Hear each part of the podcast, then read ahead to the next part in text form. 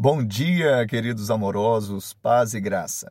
As mulheres sejam submissas ao seu próprio marido como ao Senhor. Maridos, amai vossa mulher, como também Cristo amou a igreja e a si mesmo se entregou por ela. Efésios 5, 22 e 25. Nós sabemos que no lar é onde encontramos primeiramente o cuidado do amor, mas infelizmente é onde muitos encontram rejeição e ódio. Isso porque vivemos uma sociedade hedonista, humanista, onde os princípios da palavra muitas vezes são rejeitados. A submissão e o amor são princípios cuidadosos de Deus, porque se o amor não resolve, nada mais resolve. Numa sociedade que não tem esses parâmetros, vemos num tempo como esse de pandemia os cartórios sendo instados para a separação, a violência doméstica aumentando. Nem machismo, nem feminismo.